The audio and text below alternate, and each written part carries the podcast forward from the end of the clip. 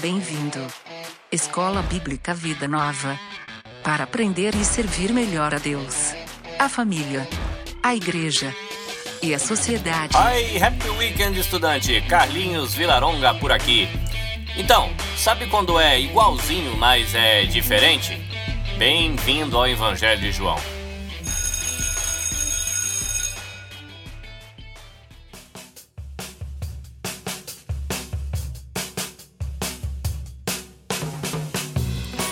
Começamos a edição 54 do Escola Bíblica Vida Nova com recados da secretaria. Lembrando você de que você encontra os três últimos episódios do podcast no Spotify, SoundCloud, você encontra aí também no iTunes e em outros agregadores de podcast. Mas se você quiser acessar a biblioteca completa das aulas, corre lá no YouTube, no meu canal Carlinhos Vilaronga, e você vai encontrar todas as playlists com que você já estudou ou com aquilo que você ainda quer estudar.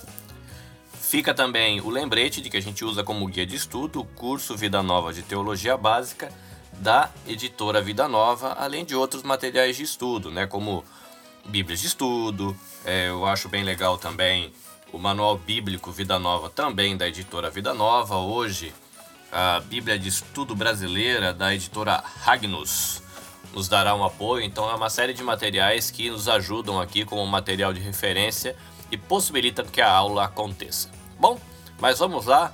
Chamemos, pois, a nossa secretária virtual Hermanita, por favor, plano de aula para hoje. Hola profesor, hola alumnos.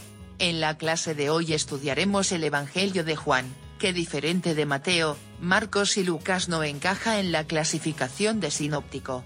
En el café hablaremos un poco sobre la ley y la identidad.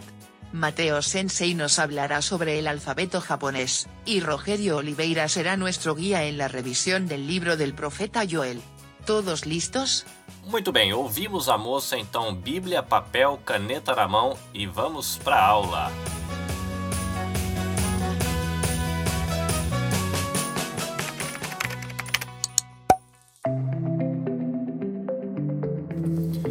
Começa o nosso estudo do Evangelho de João fazendo a pergunta quem foi que escreveu o Evangelho de João. E de acordo com a tradição da igreja, né, preservada aí desde o segundo século, quem escreveu o Evangelho de João é o apóstolo João, que ele é filho do Senhor Zebedeu e é irmão de Tiago. Eu achei aqui num dos meus livros de, consulta que ele também é, foi discípulo de João Batista e de que Talvez ele tenha sido chamado aí quando ele tinha por volta dos 25 anos.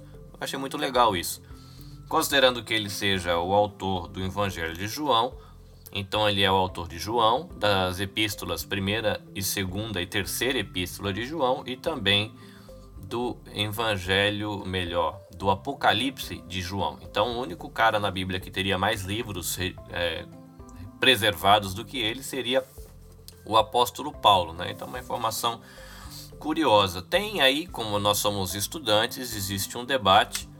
Algumas pessoas acreditam que não foi João que escreveu o evangelho, e sim um dos, alguns de seus discípulos utilizando as suas memórias. Na verdade, os pesquisadores dizem que é, não é conclusivo, né? Ou, na verdade, o evangelho de João é um evangelho anônimo, então, é, tem umas referências ao discípulo amado dentro do livro e que tradicionalmente se associa é, ao apóstolo João, dada a proximidade, ele estava naquele círculo né, dos três mais íntimos que Jesus tinha contato, mas na verdade o, o livro é um evangelho anônimo, apesar de ter né, esse debate ou essa discussão, vamos dizer assim, sobre a autoria, se foi ele mesmo ou um dos discípulos, é, a, as questões que se levantam com essa discussão não são conclusivas e também não existe é, muito um porquê que, nos leve a rejeitar a posição tradicional que a gente tem aí nos registros históricos da igreja desde do segundo século. Tá? Então é, é legal você é, saber, porque são é, curiosidades e a gente como estudante é bom saber o que rola, né, na questão dos debates, das discussões até para estar tá inteirado se a gente vê isso em algum outro livro ou se em alguma outra oportunidade a gente conversar com alguém sobre essa questão.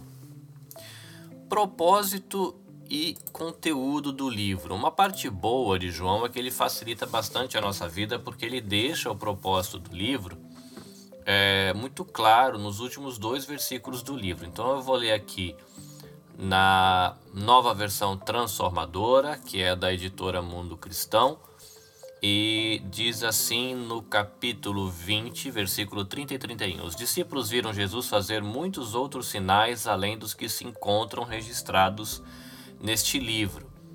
Estes, porém, estão registrados para que vocês creiam que Jesus é o Cristo, o Filho de Deus, e para que, crendo nele, tenham vida pelo poder do seu nome. Então, é, você tem aqui nesses dois versículos o objetivo do porquê João escreveu o Evangelho. Então, a nossa interpretação, a maneira como a gente vai chegar no livro para olhar ele, já fica muito fácil. É interessante também porque é, João, nesses dois versículos, ele traz três palavras aqui que são muito importantes, ou três conceitos que ele vai trabalhar no livro que vale a pena a gente ficar ligado. Ele fala que Jesus fez muitos outros sinais. Essa questão dos sinais é importante quando a gente vai olhar o Evangelho de João. Ele vai falar sobre crer. E a gente tem que ficar atento nessa questão do crer dentro do Evangelho do João. E aí vai ter também a questão da palavra vida. Então você tem sinais, você tem o crer em Jesus e a questão da vida, tá? Então esses três conceitos, essas três palavras, elas são uma boa orientação para quando a gente vai caminhar dentro do livro de João, ou mais especificamente dentro do Evangelho de João. Apesar de essa é, o propósito ele tá é, bem claro no final do livro, tem algo diferente no Evangelho de João, né? E até por isso que eu parte, né, do porquê que eu brinquei que é igualzinho, mas é diferente, né? É, que é a questão do prólogo. Prólogo são as palavras iniciais, né, a introdução do livro. João, ele tem um prólogo. E esse prólogo ele é um pouco longo, mas ele é muito importante, é porque ele como se fosse uma síntese do livro. Né? Nos dois últimos versículos a gente tem o propósito com três conceitos que são muito importantes que ele trabalhou dentro do livro, mas no início ele faz tipo um resuminho, um enxuto do, do que ele quer trazer no livro. Então, para a gente saber, vai ser capítulo 1, versículo 1 a 18, eu vou ler aqui. No princípio, aquele que é a palavra, ele já existia. A palavra estava com Deus e a palavra era Deus. Ele existia no princípio com Deus. Por meio dele, Deus criou todas as coisas e sem ele nada foi criado. Aquele que a palavra possuía a vida, e a vida trouxe luz a todos. A luz brilha na escuridão, e a escuridão nunca conseguiu apagá-la. Deus enviou um homem chamado João para falar a respeito da luz, a fim de que, por meio de seu testemunho, todos crescem. Ele não era a luz, mas veio para falar da luz. Aquele que é a verdadeira luz, que ilumina a todos, estava chegando ao mundo. Veio ao mundo que ele criou, mas o mundo não o reconheceu. Veio ao seu próprio povo e eles o rejeitaram. Mas a todos que creram nele e o aceitaram, ele deu o direito de se tornarem filhos de Deus. Estes não nasceram segundo a ordem natural, nem como resultado da paixão ou da vontade humana, mas nasceram de Deus. Assim a palavra se tornou ser humano, carne e osso, e habitou entre nós. Ele era cheio de graça e verdade, vimos a sua glória, a glória do Filho único do Pai. João deu testemunho dele quando disse em alta voz: Este é aquele a quem eu me referia quando disse: Alguém virá depois de mim, muito mais poderoso que eu, pois existia muito antes de mim. De sua plenitude todos nós recebemos graça sobre graça, pois a lei foi dada por meio de Moisés, mas a graça e a verdade vieram por meio de Jesus Cristo. Ninguém jamais viu a Deus mas o Filho único, que mantém comunhão íntima com o Pai, o revelou. Então esse foi João, capítulo 1, versículo 1 a 18, na nova versão transformadora. O que João faz aqui é introduzir a gente a algumas coisas importantes que ele quer tratar no livro. Por exemplo, qual é o principal dentro desse livro. E o principal é o Verbo. Né? O Verbo é Deus, é o Criador, o autor da vida. E o Verbo é aquele que foi manifestado na carne e nos revela o Pai. A segunda coisa, ele vai trazer o vocabulário principal do livro. Por exemplo, luz, vida, trevas ou escuridão, dependendo da sua versão, testemunho, crer e verdade. E ele também vai falar de qual é o assunto principal do livro, que é a questão de conflito. E se você prestar atenção, você lê esse trecho de novo, você vai ver que é, o apóstolo ele usa algumas palavras para ilustrar esse conflito. Por exemplo, ele coloca luz versus escuridão. Ele coloca você receber Jesus e do outro lado você não receber. Ele coloca nascimento físico de um lado e do outro lado nascimento espiritual. Ele coloca de um lado lei e do outro lado graça e verdade. E esse conflito ele continua aí durante todo o livro até chegar na morte e na ressurreição de Cristo. É legal porque o próprio apóstolo ajuda a gente a interpretar o livro e facilita quando a gente vai é, estudar, como a gente está fazendo hoje. A Bíblia de Estudo brasileira, ou a Bíblia brasileira de estudo, ela traz aqui é, algumas considerações apontando do ponto de vista do comentarista aqui quais são três marcas principais do Evangelho de João e que podem ajudar também a gente. Fala que uh, o Evangelho de João apresenta Jesus de uma maneira ou numa perspectiva mais personalista, é, citando encontros particulares com pessoas, e a gente vai ver isso aqui no estudo que o evangelho tem uma abordagem mais teológica. Então ele prioriza discursos longos de Jesus e faz uma interpretação da sua vida e da sua obra. E tem uma seleção aí de sete sinais miraculosos que apontam para a identidade de Jesus como Messias, o Filho de Deus, e a gente também vai tratar disso ainda durante a aula. Então, a Bíblia ela continua aqui dizendo que aquilo que os outros evangelhos eles apresentam de uma forma mais indireta, João ele mostra de uma maneira bem direta como fruto de reflexão.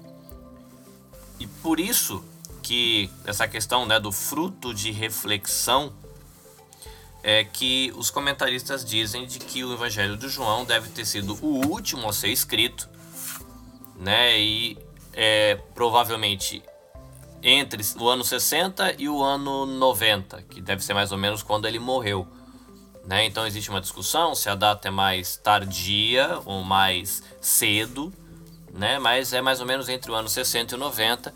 E João trabalha bastante, uma questão que se conversa bastante sobre isso, a questão da divindade de Jesus e da humanidade de Jesus.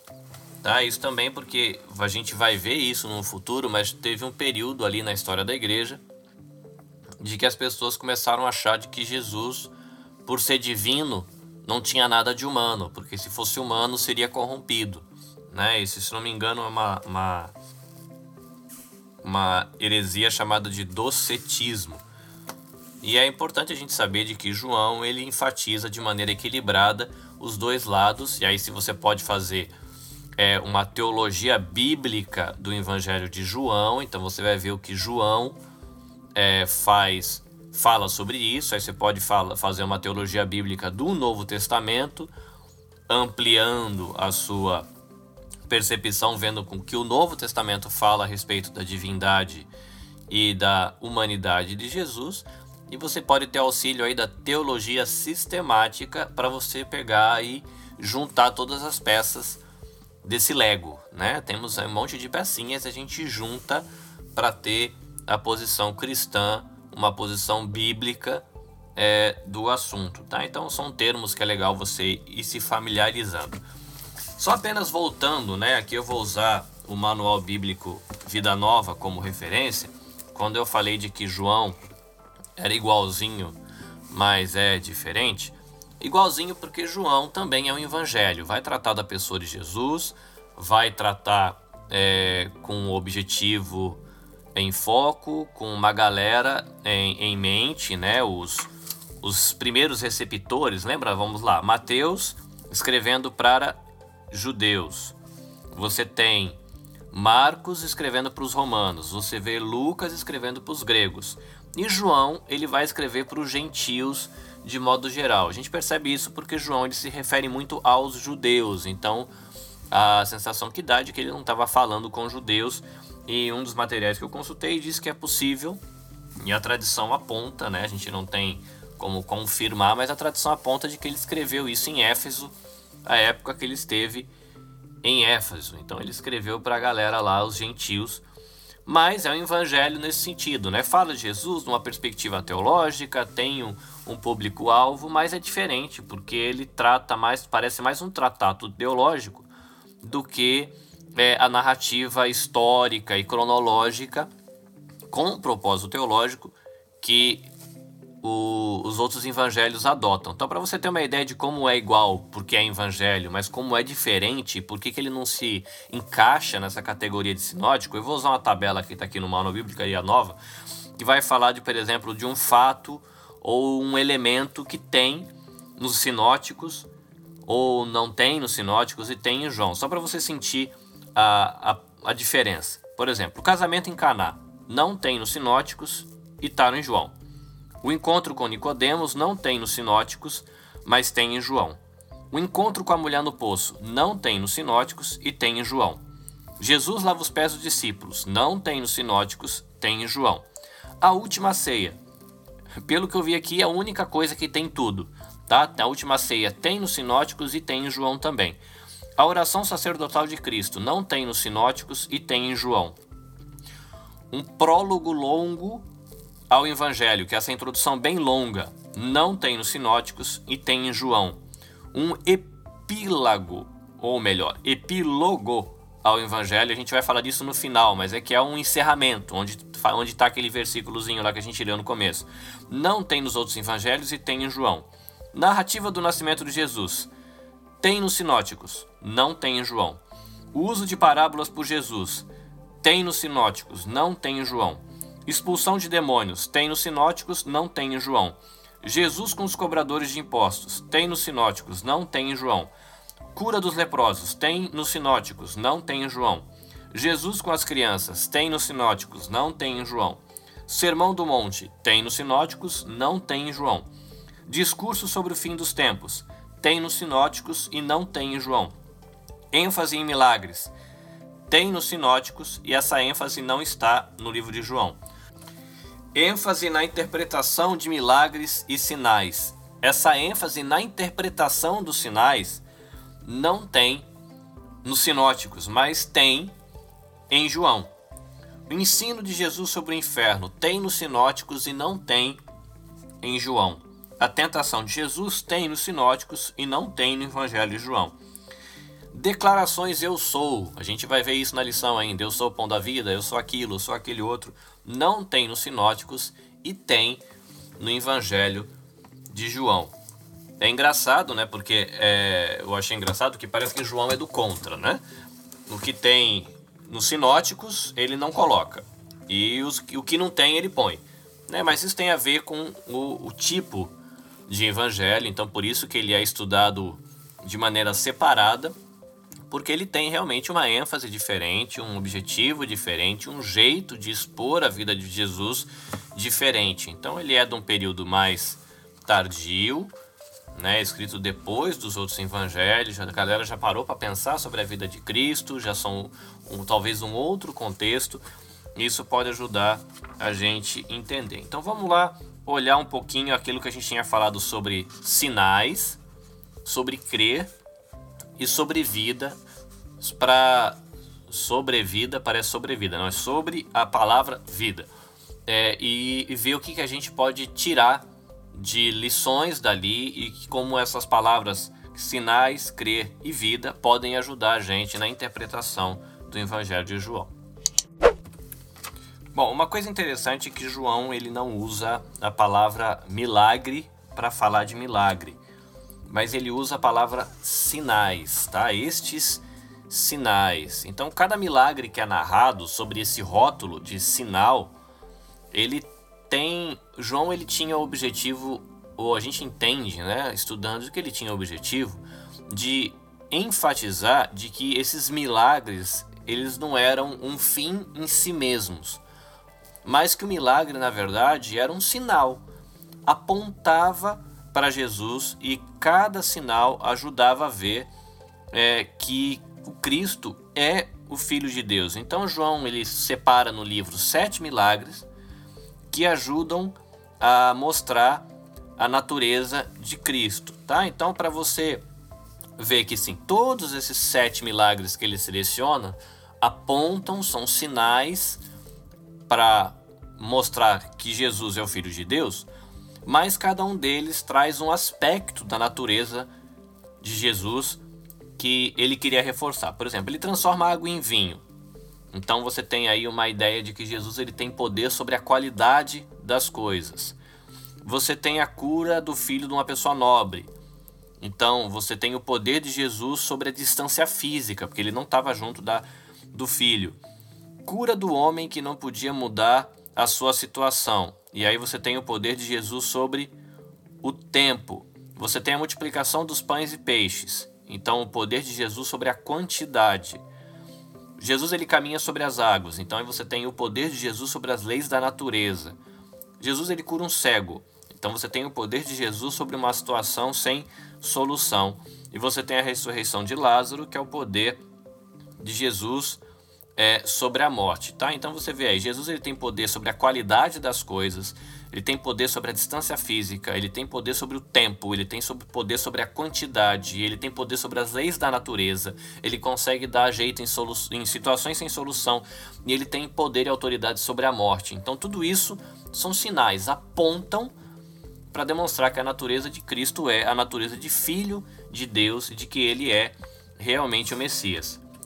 É interessante a gente saber de que desses sete milagres, apenas dois deles você vai encontrar no sinótico. Cinco só estão aqui em João. Então você vê que ele separa as coisas com um objetivo bem claro em foco. A gente tem a segunda palavra, a primeira foi sinais, a segunda era crer. E esse termo, crer, João usa ele 98 vezes no livro. Então acho que dá para ver de que é algo que tem bastante ênfase. E uma coisa interessante é que ele sempre usa em forma de verbo, sempre crê. Ele nunca usa em forma de substantivo, tipo, eles tinham uma crença. Não, eles todos criam. Então tem essa questão de ação, de atitude. João ele monta é, a narrativa dele de maneira a mostrar que aqueles que ouviam a Jesus e criam nele, né, tinham essa atitude, eles se tornavam seus seguidores. Agora, aqueles que ouviam, tinham encontro com Jesus e não criam, eles começavam a trabalhar em oposição a Jesus. De qualquer maneira, a ideia é uma ideia da questão da postura, da atitude do daquele que tem contato com Jesus em relação a ele, seja de aceitação ou seja de rejeição, e mais uma vez aquela ideia do contraste que a gente tem lá na introdução ao, do livro, e de que a pessoa depois que se encontra com Jesus, ela nunca fica neutra. Ninguém encontra com Jesus e consegue ficar numa posição de nada. Ou você tá junto ou você tá contra. É interessante é, João ele trabalhar dessa maneira, né? E fica aí para uma reflexão para a gente, né? uma aplicação. Quando a gente tem um encontro com Jesus, não existe ninguém que, ah, sei lá, ou a gente está nele, ou a gente não está nele e está contra, tá? Então é interessante saber de que não existe em cima do muro no nosso contato com Jesus. É legal isso. E aí, junto com a palavra crer, é, João ele usa algumas outras palavras que acabam aí trazendo luz à ideia e vão ilustrando isso na narrativa. Você tem a ideia de receber, beber, vir, comer, entrar. São todas palavras de uso bem rotineiro, na época também eram, mas que João usa com esse enfoque dessa ação né? Sempre uma atitude de ação. Tem um encontro com Jesus e rola uma ação, ou uma ação de aceitação e crença de quem ele é, que é o que João está expondo, ou uma aceitação de rejeição e descrença em relação a quem ele é. A terceira palavra que a gente tinha visto, né? A primeira, sinais, a segunda, crer, a terceira palavra era vida. E esse termo, no Evangelho de João, expressa o resultado de crermos em Cristo. Então aí vamos lá, para receber vida, qual é a ideia desenvolvida no Evangelho de João? A gente tem que se tornar filho de Deus mediante um novo nascimento, e aí a gente se torna parte é, dessa família, tá? Da família de Deus. Quando a gente passa pelo novo nascimento, o crente ele recebe a natureza divina, né? O novo nascimento, que é o que ele fala com Nicodemos dentro da narrativa desse evangelho, que se alguém não nascer de novo, não pode ver o reino de Deus. Esse termo também descrevia a qualidade dessa vida, porque é uma vida eterna e é diferente da questão da questão da morte espiritual que tem a ver com perdição, tá? Então você tem a vida que é uma vida eterna, uma vida abundante, e você tem a perdição que é uma morte eterna. Aquele que recebe a Cristo, ele recebe também o Espírito Santo, que é o agente da regeneração, e como diz no capítulo 7 do Evangelho de João, esse Espírito Santo torna-se como um rio vivo fluindo do interior daquele que bebeu da água da vida. E então, dessa maneira, esse rio que flui, ele acaba alcançando as pessoas que convivem com o crente como se fosse um riacho que rega todo o solo ressecado que está em volta. Legal, né? A ideia, né? Então, é, você tem aí a crença em Cristo, recebe vida, se torna parte da família, ganha uma vida que é eterna, o novo nascimento, operado pelo Espírito Santo que flui do crente como um rio e toca quem está em volta. Então, o Evangelho de João ele confronta a humanidade com uma decisão. Né? A gente falou do crer. Né? Ou você crê e recebe vida, ou você não crê e rejeita Jesus e essa vida. A gente falou que no Evangelho de João, é, João escolheu a opção de não colocar parábolas, né? O, o, livro que eu consultei aqui fala que ele usa, faz uso de um, de um recurso chamado alegorias. E tem os sinais que a gente falou. Então, tem falas de Jesus, tem discursos de Jesus no Evangelho de João e tem os sinais, os milagres. O que é o ponto para você ficar atento quando você for ler o Evangelho de João ou ouvir numa Bíblia em áudio o Evangelho de João. Tenta encontrar as conexões. Você vai ver é, um milagre ou um sinal, e logo depois desse sinal você vai ter algum discurso de Jesus. Tem uma conexão entre as duas coisas, tá?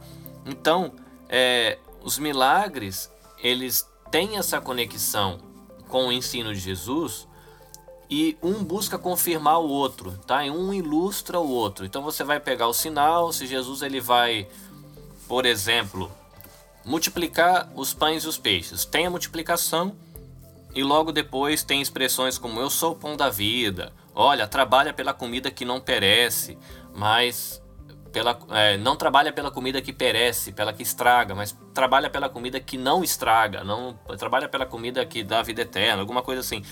Então você tem sempre essas conexões. Ele é como é, a própria, o próprio sinal ou milagre que João escolheu é, fosse uma ilustração do que Jesus fala depois. Tá? Então é bem legal você tentar ficar atento a essas conexões quando você vê o sinal dentro da narrativa de João.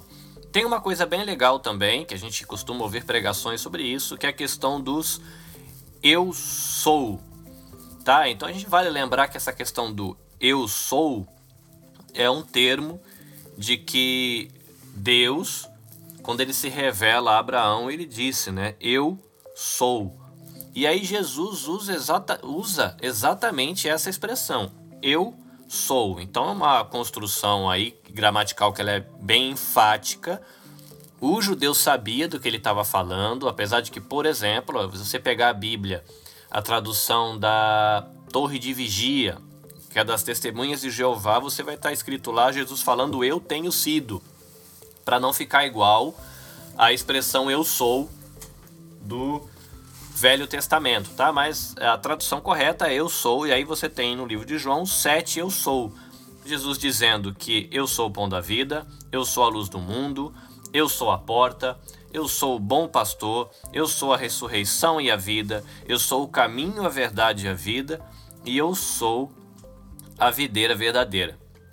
E mais uma vez aqui nessas expressões você vê aquela questão da tensão, né?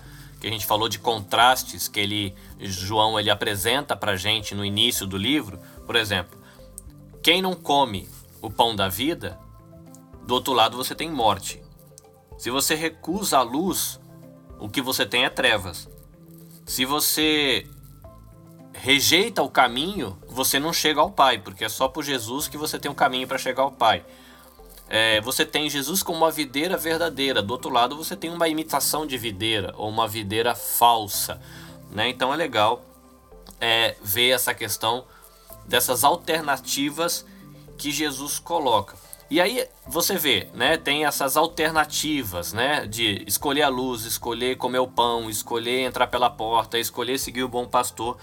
E um recurso muito importante que João usa para apresentar esses contrastes e essa ação, né, que a gente falou do crer como ação, são as conversas que ele tem no livro. Então, é, dá uma olhada como o, o, Evangelho de João ele dá uma atenção muito especial aos diálogos, a contatos pessoais.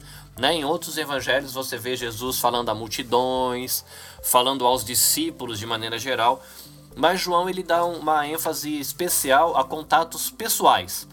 Tá? Aí você tem, por exemplo, o contato que ele teve com André, o contato que ele teve com Simão Pedro, o contato que ele teve, a conversa que ele teve com Nicodemos, que são conversas que a gente já ouve, já pregações, sempre é citado esse tipo de coisa, então são mais comuns, mas vale a pena você ler o que ele fala sobre os contatos que ele teve com Felipe, com a mulher samaritana, com o homem cego, com Marta e Maria, com Tomé, né? Que ele teve um tempo ali com Tomé e é interessante porque teve um, no primeiro momento uma descrença e depois teve o crer. E você tem Pilatos, que Pilatos é, a ação foi de rejeição o período todo, tá? Então é bem é interessante você ficar atento a isso, tá? Ver como é que é, João expõe esses diálogos, procura ficar focado em qual é a atitude da pessoa que está conversando, porque ela está tendo um contato com o Filho de Deus, e lembrando que não tem em cima do muro, então ou essa pessoa vai ter que ter a atitude, a ação de crer e se tornar filho de Deus, receber a ação do Espírito Santo, dando a ela um novo coração, tá? Então fica atento, tá? Você olhando como é que é, João trabalha essa questão no livro. É, chama a atenção sua também para que você leia com, com um cuidado e um carinho especial os capítulos de 13 a 16, que é um discurso que Jesus faz no cenáculo, aquele espaço onde ele realiza a ceia com os seus apóstolos. Tá ali tem um trecho onde ele dedica um tempo a falar sobre a obra do Espírito Santo, que é legal. Então, é, gasta tempo ali, que é um trecho bem importante também dentro do Evangelho de João. São quatro capítulos, então tem uma ênfase ali. A gente falou de que João ele tem o prólogo, que é o início, mas ele também tem o epílogo, né, que é o finalzinho do livro e ele trabalha nesse epílogo mostrando que aqueles que são verdadeiros crentes e que seguem a Jesus, eles têm um, um resultado lógico da sua caminhada e da sua do seu contato com o evangelho, que é você aprender de que aquele que é crente em Jesus verdadeiramente, ele dá prova da sua fé mediante as suas obras. Então não é só uma questão de você falar que você é crente, mas também é que é de revelar isso por meio de uma vida de serviço e de dedicação a Deus. E esse foi o nosso estudo do Evangelho de João. Cough break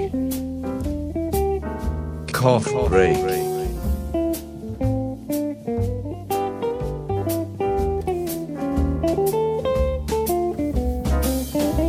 Eu não sou a pessoa que eu deveria ser.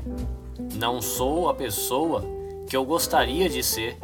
E eu também não sou a pessoa que eu espero ser.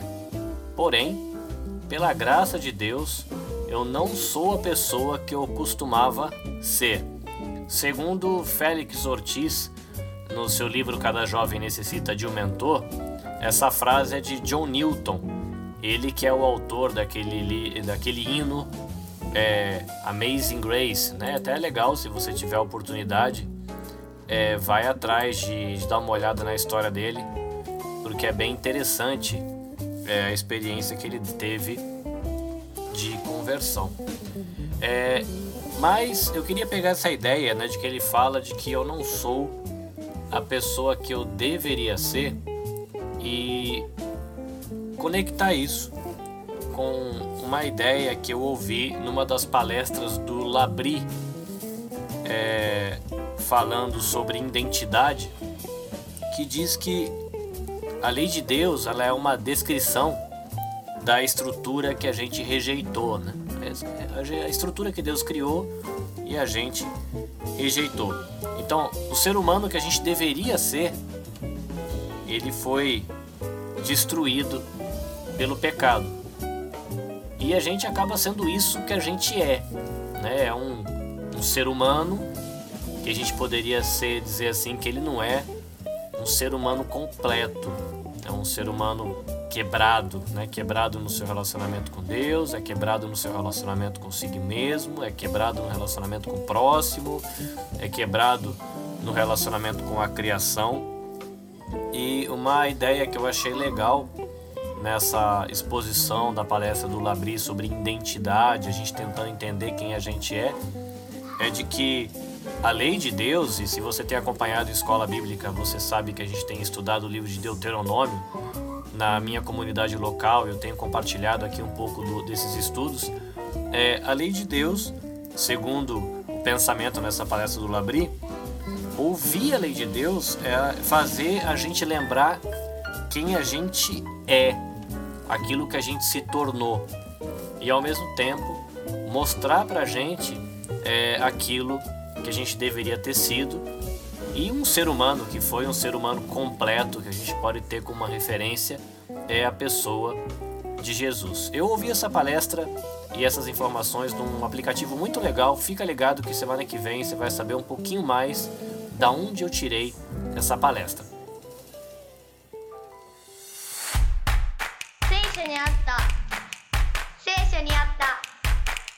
E aí,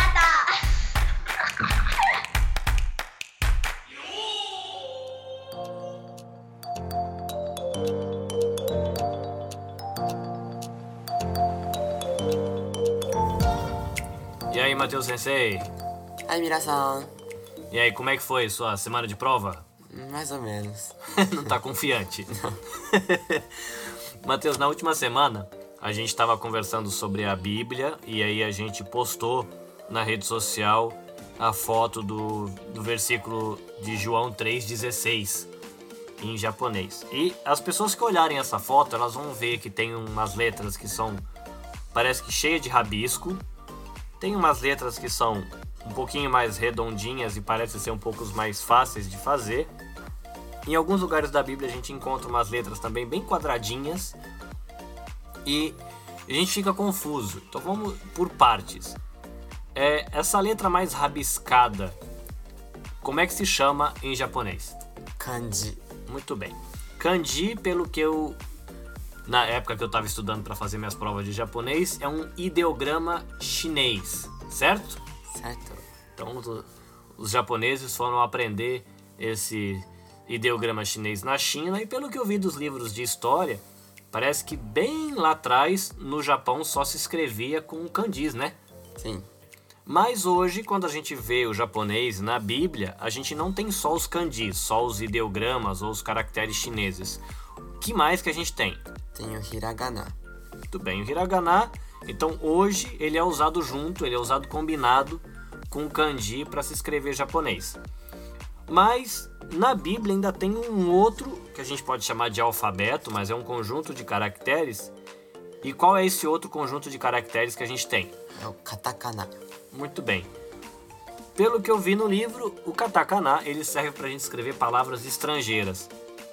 Mas quando eu ando na, na rua aqui no Japão, é, a gente tem nas placas letras igual às nossas letras do Brasil. Como é que isso é chamado aqui no Japão? Romaji. É, Roma de, de Roma, né? Então as letras de Roma ou as letras romanas. Sensei, para a gente revisar, para não esquecer. Então vamos lá, quais são os quatro sistemas de escritas do Japão? É o kanji, hiragana, katakana e romaji.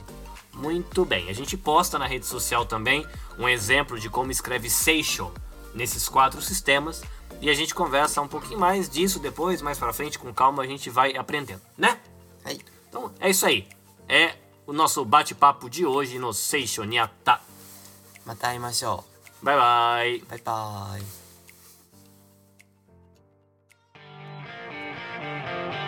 Atenção classe, começa agora a aula extra. Porque aprender é bom.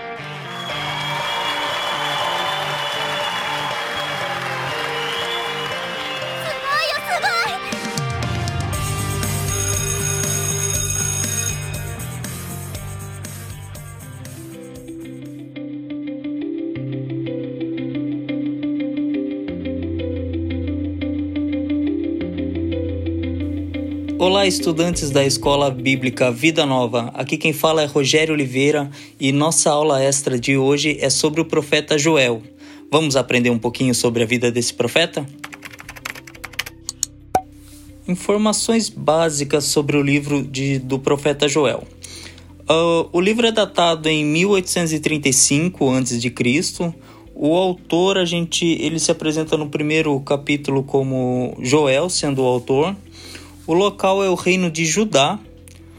O alvo: anunciar o dia do Senhor ao povo de Judá. O versículo chave Joel capítulo 2, versículo 28. Eu vou ler com vocês aqui.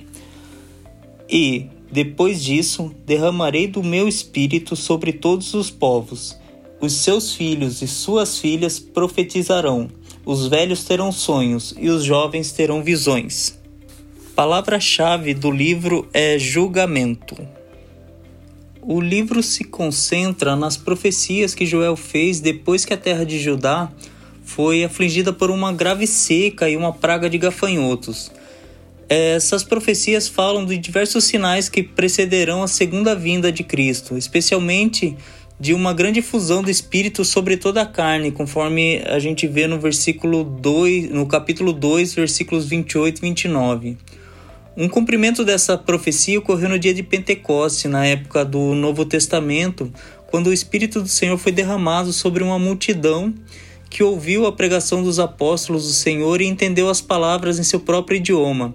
Esse acontecimento fez com que Pedro dissesse: E nos últimos dias acontecerá, Deus, que do meu espírito derramarei sobre toda a carne, e os vossos filhos e as vossas filhas profetizarão, e os vossos jovens terão visões, e os vossos velhos sonharão sonhos, conforme a passagem de Atos 2, 16 e 17. Um breve resumo sobre o livro. Joel tem apenas três capítulos, né? Então, o capítulo 1, Joel descreve um desastre natural causado por uma praga de gafanhotos ele pede ao povo que jejue e se reúna no templo para uma assembleia solene para rogar ao Senhor que os salve. No capítulo 2, Joel descreve o dia do Senhor e a guerra e a desolação que o acompanharão, e então pergunta: Quem o poderá suportar? O Senhor responde dizendo ao povo que se volte a ele de todo o coração. Joel profetiza algumas bênçãos que o Senhor concederá a seu povo nos últimos dias. No capítulo 3, Joel profetiza sobre os últimos dias e afirma que todo o país do mundo entrará em guerra pouco antes da segunda vinda. O Senhor habitará com seu povo quando ele vier novamente. Algumas doutrinas encontradas no livro. Espírito Santo. A terceira pessoa da Trindade é revelada no Antigo Testamento como o Espírito do Senhor, que habita pessoas escolhidas a liderarem o povo de Deus. A presença do Espírito Santo nessas pessoas lhe capacitava a governar e profetizar em nome do Senhor. Entretanto, Joel apresenta o Espírito Santo sendo derramado sobre todo o povo de Deus, segundo a passagem de Joel 2, versículos 28 e 29. Salvação. A declaração de Joel acerca de que todo aquele que invocar o nome do Senhor será salvo segundo um, Joel 2, versículo 32, repercute na compreensão cristã de salvação apresentada por todo o Novo Testamento. Quando Pedro cita tais palavras em Atos 2, versículos 16 a 21, ele aplica seu significado a invocar o nome de Jesus Cristo, o único pelo qual pode ser salvo. A invocação do Senhor como meio de salvação aparece em Joel não apenas no sentido que o Novo Testamento aplica, isto é, salvação espiritual dos pecados por meio da fé. O profeta incentiva o povo a buscar e clamar ao Senhor em busca de salvação dos problemas sociais e como consequência do arrependimento. Conclusão final. A mensagem de Joel levou em conta a situação do povo e ensinou a respeito do arrependimento e perdão. Agora que somos capacitados pelo Espírito Santo, como profetizou Joel, nossa pregação ela deve incluir mensagem de arrependimento, apontando para Cristo como o único capaz de perdoar nossos pecados, e nossa ação deve ser o socorro de Deus aos necessitados que clamam por ajuda. Amém? Isso aí. Essa foi mais uma aula extra da Escola Bíblica Vida Nova. Espero que vocês tenham aprendido um pouquinho sobre o livro de Joel. Fiquem todos com Deus, tenham uma boa semana e até a próxima.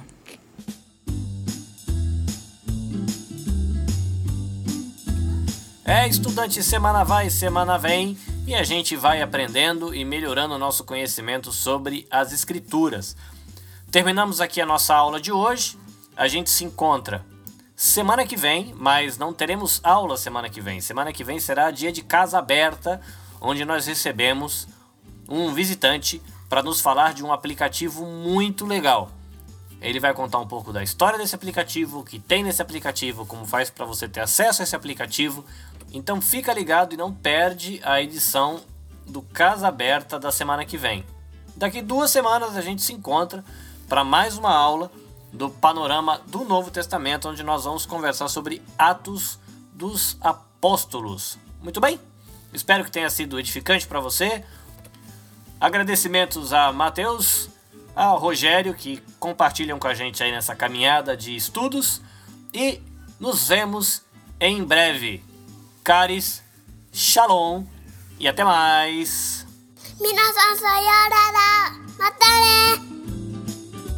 Esforce-se sempre para receber a aprovação do Deus a quem você serve.